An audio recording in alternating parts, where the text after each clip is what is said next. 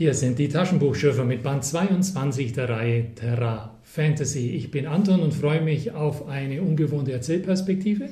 Ich bin Thomas und bin gespannt, äh, wie dir das Buch gefallen hat. Und worauf freust du dich? Hm, wieder in der Hexenwelt zu sein vielleicht. Ach, nicht wirklich. Ha, Hat es dir nicht so dolle gefallen? War schon okay, aber nein. Ähm, ich werde mich bemühen, bei dir den Punkt rauszukitzeln, ab da es nicht mehr war. Bei mir weiß ich es genau. Zunächst war ich sehr angetan ähm, und ich gebe es gleich zu Beginn zu. Ich brauche dich diesmal als Souffleur der Namen. Diese Mädchennamen mit Doppel-TH, das ist zu viel für mich. Also der Roman heißt Das Mädchen und der Magier, ein Roman aus der Hexenwelt von Adre Norton, ist 1968 verfasst und im Juni 76 auf Deutsch erschienen. Das ist der fünfte Band der Hexenwelt-Reihe, wenn ich mich recht erinnere.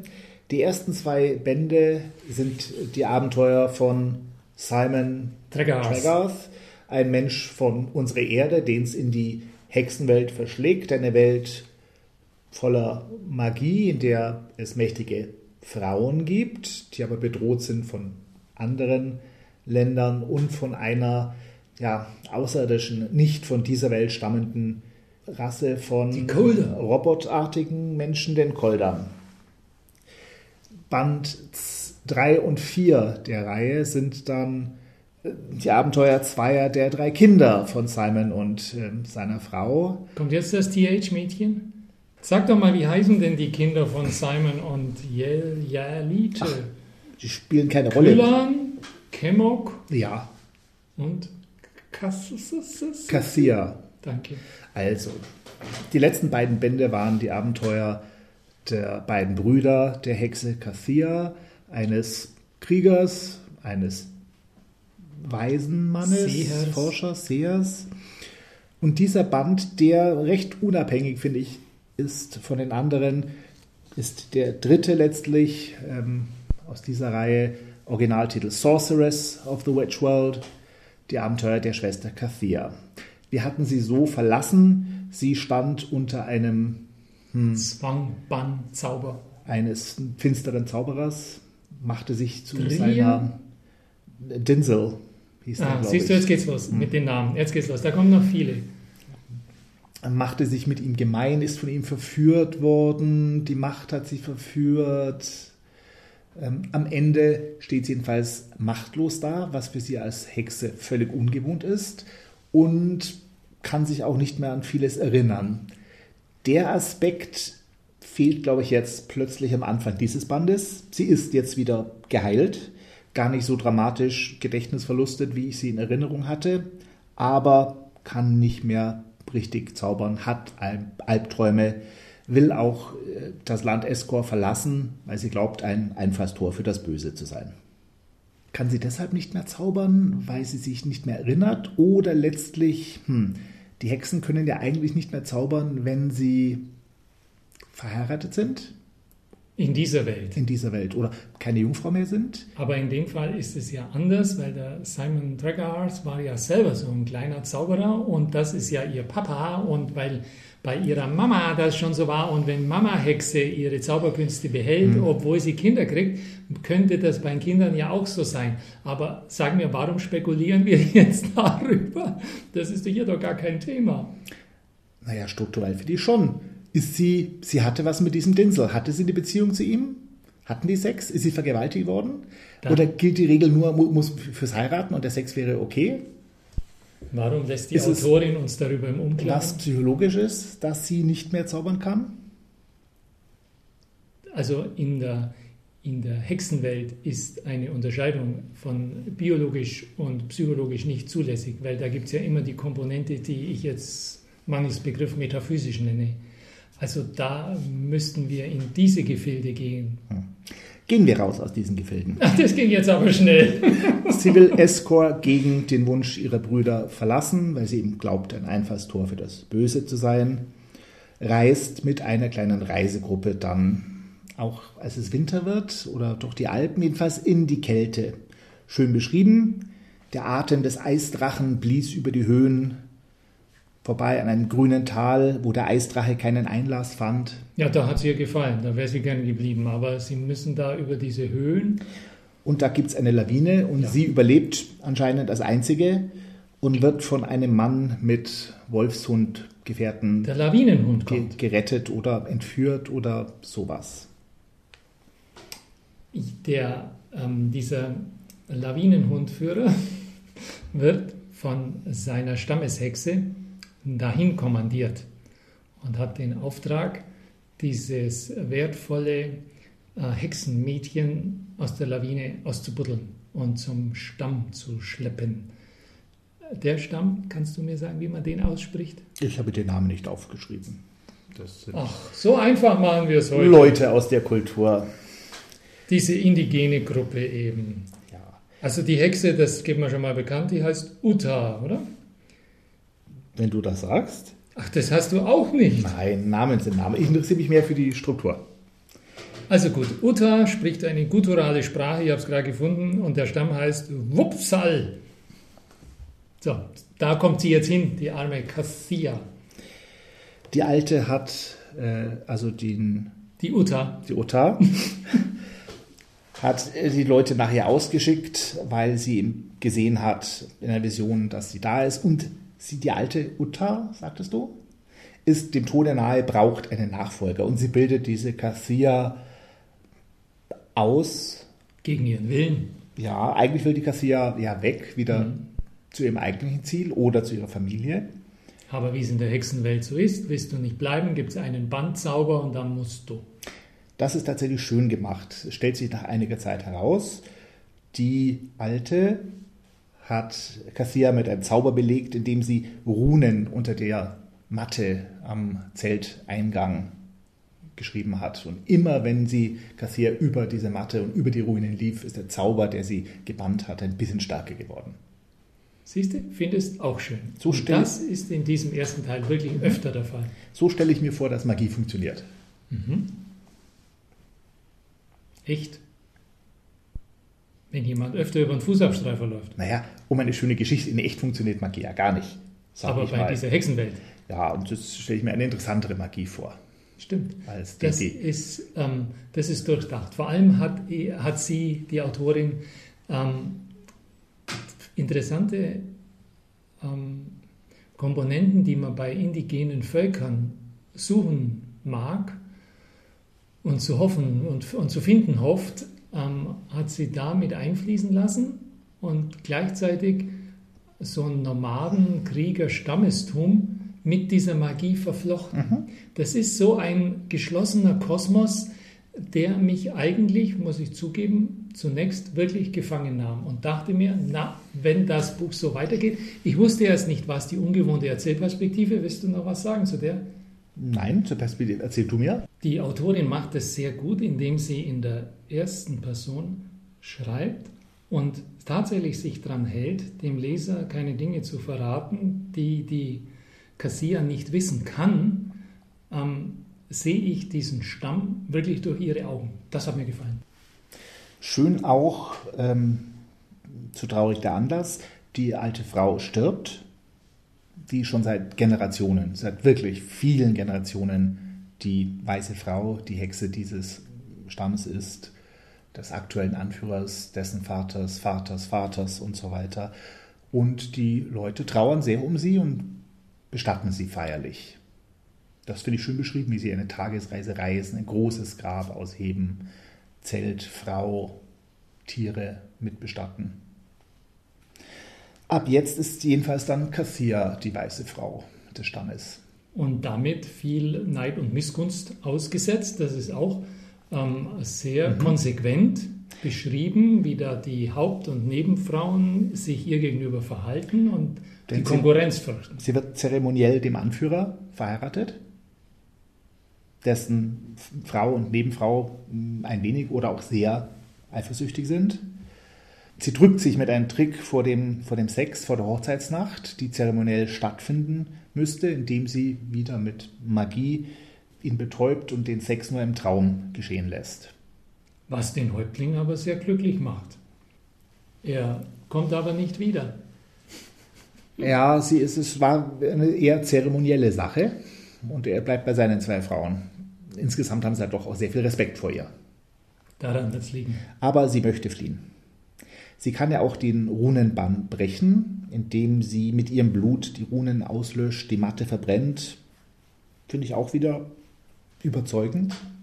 Dabei helfen ihr zwei Schriftrollen, die sie im Nachlass dieser weißen Frau findet, mit einem Symbol, einem Logo, gekreuztes Schwert über einem Stab. Die gehören wohl einem Adepten von der alten Rasse, der ein Dimensionstor erschaffen hat. Das sieht sie in einer Vision. Was genau es damit auf sich hat, erfahren wir erst in ein, zwei Kapitelchen später. Wie heißt dieser Kerl gleich wieder? Hollarion oder so? Ah, Holladiho? Ah, Holladiho, nein. Hilarion. Hilarion. danke. Hilarion. Genau. Und dieser Hilarion, der taucht ein einziges Mal während dieser Phase Cassia bei der indigenen Bevölkerung. Einmal taucht er auf, völlig unvermittelt, mit der Brechstange in den Text hineingeprügelt, ohne jeden Bezug und Zusammenhang und dann wacht sie wieder auf. Ja, ich meine, der Zusammenhang, den habe ich mir aus dem deutschen Titel dann erschlossen. Das Mädchen und der Magier. Dachte mir, aha, das wird ja dann wohl der Magier sein, der später noch eine Rolle spielt. War er aber nicht. War doch? Sartos war's. Oder wie heißt der? Zondrian. Ich, ich Nein. krieg's langsam nicht mehr. Wie hieß der wirkliche, der Wilde am Ende? Ja, der war schon der richtige. Zandur gibt es einen. Z- Zandur. Danke vielmals. Aber wir halten jetzt fest, die Brechstange war am Werke mit diesem Holladrio da drin, ja? Jawohl. Gut. Dann weiter. Das Lager wird angegriffen und Cassia flieht durch den Schneesturm in alte, geheimnisvolle Ruinen. Dort wird sie von der Nebenfrau angegriffen, die verbittert ist. Auch weil wohl jetzt ähm, die Angreifer den Nomadenstamm auslöschen. Sie töten alle, sie überleben nur Cassia, die flieht, die dem Stamm nichts Böses wollte, aber die nicht die richtigen Visionen hatte und jedenfalls den Angriff nicht rechtzeitig vorausgesehen hat. Cassia und die Nebenfrau, die hat auch zwei L im Namen. Ailia, nennen wir sie Ailia. Mhm. Tja, in dieser Ruinenstadt ähm, stoßen sie auf ein Dimensionstor, just an dieser Stelle, wo der aus der Vision auch ein Dimensionstor schaffen hatte, und geraten durch dieses Dimensionstor in eine andere Welt. Genau. Hier sollte man vielleicht einfügen, dass das so abrupt geschieht, dass es schon fast weh tut, dass zu, an dieser Stelle bereits die Hälfte des Romans zu Ende ist, Mindestens die Hälfte. eben, dass die ganze zurückgelegte Wegstrecke konsistent, homogen, logisch, wunderbar erzählt war, dann kam wahrscheinlich irgend so ein Skifahrerurlaub in Rocky Mountains, andere Norton war vier Wochen nicht zu Hause, kommt zurück und denkt sich, ach, wie mache ich mit diesem Manuskript weiter? Ganz einfach, ein Dimensionstor. Und plötzlich kommt eine Geschichte, wo ich mir echt denke, uh, die wechselt ja nicht nur die inhaltlichen Fäden, ist dir aufgefallen? Die wechselt auch das Genre. Plötzlich ist das kein Fantasy-Roman mehr für eine ganze Strecke. Plötzlich ist das, ich weiß nicht was, irgendwas von zwischen Science Fiction und Space Opera, keine Ahnung. Übelst von einer kalten Dusche in die nächste. Ja, ich pflichte dir mal bei. Danke. Nur Aber- den Skiurlaub. Ich glaube nicht, dass es der Skiurlaub ist.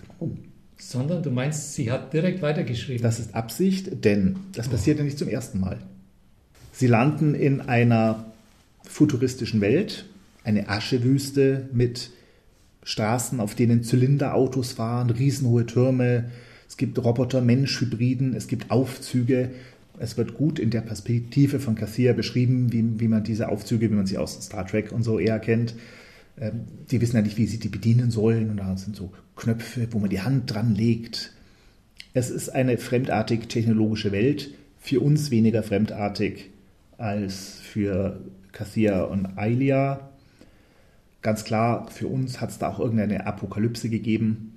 Und wir kennen das ja schon aus den früheren Geschichten. Schon im ersten Hexenweltroman, die Kolder. Es fing an als Fantasy-Roman und die Bösen waren da eine technische Macht, die sich in einer Burg voller Computer und Flugzeuge verschanzt hatte. Am zweiten Band sind sie dann durch ein Dimensionstor, sie hat es mit Dimensionstoren, in eine Dschungelwelt, wo auch ein ewiger Krieg tobt zwischen außerirdischen Rassen. Ich finde das nicht gut. Ich finde, das ist strukturell immer wieder das Gleiche. Wir haben Menschen, die von einer Welt in die andere kommen. Simon in die Hexenwelt, beziehungsweise dann Simons Kinder aus dem Westen der Hexenwelt in den völlig anderen Osten der Hexenwelt. Jetzt verlassen wir den Osten der Hexenwelt und gehen wieder auf eine andere Welt und immer wieder auf mächtige Technologie, die gar nicht als solche wahrgenommen wird. Es gibt überall Bildschirme später, die Kassier immer brav Schirme mit Lichtpunkten nennt, weil sie ja nicht weiß, was ein Bildschirm ist, wir als Leser schon. Ich glaube, der Auslöser ist ein bisschen diese Planet Affen-Geschichte. Planet Affen. Da kam das doch auf. Eine letztlich Fantasy-Welt, die sich am Schluss herausstellt als, oh mein Gott, das ist ja gar nicht die Vergangenheit, das ist ja die Zukunft, das ist ja Technologie. Postapokalyptische Erde. Genau. Ähm, ja, ähm, ich ziehe das in Betracht. Stimmst du mir zu, dass man als Leser da frustriert sein darf? Genervt, ja. Mhm. Ähm, und wenn dann noch derjenige, den man die ganze Zeit über fünf Romane am meisten vermisst hat, Simon Treckars, wenn der auch noch höchst selbst persönlich in seiner jugendlichen Frische wieder mitspielt. Aber er tut nichts. Ist hm. doch furchtbar hm. frustrierend, oder? Das fand ich, fand ich gar nicht so schlimm. Nicht so schlimm. Also, ganz kurz, um noch schnell äh, anzuschließen. Die Kurve. Kassier und Ailia folgen einem Bann. In einem tiefen Loch im Boden haust ein Böser, der Gegenspieler dieser hybriden Roboter-Menschwesen. Eine Art Mensch, der dort schon ewig lange lebt, der klont sich immer wieder und das, der heißt jetzt, Moment, Zandur. Und dieser Zandur hat den guten Zauberer Hilarion aus der Vision gefangen. In so einer Art Kraftfeld. Ähm, Ultra verdichtete Energie, die zu einem Kristall wird. Du musst das schon richtig lesen. Der ist da seit mindestens 1000 Jahren gefangen und liefert die Energie, die Zandur braucht, um seine bösen Sachen zu machen und seine Bildschirme zu betreiben. Nett finde ich, ähm, dass Kathia, als sie in diese unterirdische Welt einschleicht, erinnert sich, immer mehr wurde ich an die Geschichten aus den Kolder-Festungen erinnert. Ja, ich nämlich auch. und zur Überraschung nimmt sie dann auf Kontakt zu ihrer Mutter und äh, Simon, also ihren Eltern. Die sind seit drei Bänden verschollen und die hat sie hingeschlagen. Ich finde, der Simon tut ja schon was. Also Taxifahren. Genau. Mit ein bisschen Tricks. Es gelingt jedenfalls zu fliehen. Ailia mit dem befreiten Hylarion und Kathia werden von Zandurs Leuten verfolgt und die drei werden abgeholt und gerettet von Kathir und Simon, die in einem Panzer unterwegs sind. Und Simon steigt mehrfach ins MG-Nest. Das ist nett, weil das wird beschrieben schon aus Kassiers Perspektive. Sie sagt natürlich nicht MG dazu. Aber letztlich sehen wir, der Simon steigt darauf an den Panzer und schießt mit der MG automatische Maschinengewehrstationen kaputt. Einmal halten sie an, um sich vor einem Flugzeug der Maschinenmenschen zu verstecken. Hier sind wir postapokalyptische Science Fiction. Naja, viel mehr macht er nicht. Zugegeben, sie erreichen den Ort des Tors, durch das sie alle miteinander, vor allem mit Hilarions Hilfe, wieder zurück in die Ruinenstadt nach Escor, von der aus sie aufgebrochen waren, oder von der aus Cassia und Ailia aufgebrochen waren, und von der aus Hilarion aufgebrochen war, aufgebrochen war vor tausend Jahren. Da kommen sie wieder an. In der ganzen Zeit denkt sich der Simon ein einziges Mal, Mann ist das Mädel groß geworden. Und sonst gar nichts. Wie, wie lebt er in der Hexenwelt? Denkt er nochmal an die Erde, an diesen Auslöser, als er damals die Erde verlassen hat? Ich habe da nichts gelesen. Ja, das ist ja die, du, du warst so stolz auf die Ich-Perspektive von Cassia. Der Simon, die, die, haben ein distanziertes Verhältnis. Das war aber wohl immer so, dass Vater und Mutter ein sehr enges Verhältnis hatten und ihre drei Kinder von der Geburt an eigentlich schon immer mehr für sich waren und nie engen Kontakt zu den Eltern hatten. Dann darf die Tochter auch nicht fragen, du Papa, wie geht's dir eigentlich hier? Sag mal, vermisst du deine Heimat? Das Warum tut, darf ich Opa, Oma nie sehen? Das tut sie jedenfalls nicht. Genau. Nein, das tut sie jedenfalls nicht. Nein. Na gut. Hm. Im Prinzip war es das schon mit dem Buch. Kassier nimmt zwar dann wieder Kontakt zu Geschwistern auf und kurz vor dem Treffen gibt es dann einen Kampf mit den Bösen der Hexenwelt, die ich schon wieder vergessen hatte. Rasti und eine böse Energiewolke, so Hexenwelt böse. Kathir ruft diesen Hilarion, den Adepten, den Magier, zu Hilfe und gibt ihm williglich ihre Energie, die er vorher gebraucht hätte und die sie ihm vorher also vorenthalten hat. Aber mit ihrer Energie, die sie ihm jetzt williglich gibt, besiegt er aus der Ferne das Böse. Wird auf Seite 140 als wieder ein anderer Dinsel beschrieben. Ja, war mir auch aufgefallen. Der Dinsel, das war der äh, Zauberschurke aus dem letzten Band, der Cassia da verführt hatte. Aber diesmal ist es ein guter, glaube ich. Drei Seiten vor Ende des Buches denkt Cassia, ich erwachte mit einem unbestimmten Vorgefühl, dass dieser Tag schwere Prüfungen bringen würde. Drei Seiten vor Ende des Buchs bin ich als Leser überzeugt, dass das keine sehr schweren Prüfungen werden, denn man sieht das Ende ja schon. Es ist dann auch sehr schnell alles vorbei. Wirklich im letzten Absatz auf der letzten halben Seite. Wir befreiten das Land von den Schatten der Finsternis, wir trieben sie weiter und weiter zurück, wir benutzen unsere Macht, ihre Stecke für immer zu schließen und Happy End. Was soll denn da diese drei Seiten vor Ende? Da kommt diese Hilarion nochmal, ihr im Traum und sagt ihr, also sie sagt zu ihm im Traum, du tust, was du willst, bleib mir vom Hals, jeder geht seiner Wege und er sagt, er schüttelt langsam den Kopf und sagt, Du schuldest mir etwas, da du mich tot genannt hast. Der Ausgleich wird erfolgen, wenn die Zeit kommt. Und dann ruft sie ihn herbei. Das wäre doch die Zeit, um diesen Ausgleich erfolgen zu lassen. Aber. Ja, sie ruft ihn ja um Hilfe. Nein, nein, das mit dem Ausgleich gezahlt wird im nächsten Band. Wie mit Hilarion und Cassia geht's weiter? Tät mich nicht wundern. Ich weiß nicht, wie es weitergeht. Ich weiß, es gibt noch etliche Bände aus der Hexenwelt-Reihe da ist zumindest noch was offen gelassen. Die haben noch eine Rechnung offen. Also das ist Happy End kam schon sehr abrupt. Mhm. Ähm, aber du meinst, die Reaktion, dass er da hilft gegen den Bösen aus der Hexenwelt, das ist, weil die Cassia ihn um Hilfe gebeten hat. Ja. Darum hilft ihr Hilarion, legt ihr die Schultern auf und sie sind ein Paar. Falsch gedacht. Noch sind sie kein richtiges Paar. Also sie sind quasi knutschneidig mal, glaube ich. Ja, er ist ja nur als Geist da. Ja. Also das, das, ich, ich glaube schon, dass die ein Paar werden. Ah, okay. Äh, einen Moment dachte ich, ja, Brack kommt wieder, als Simon da steht. Und dann wird er so beschrieben mit seinen seltsamen Haaren und die Augen und dieses kantige Gesicht. Dachte ich mir, okay, Brack taucht auf. Ich vermute, kantige Gesichter haben alle Helden aus Terra Fantasy. Ich wünschte mir einen hier mit, mit weichlichem Gesicht. Hm.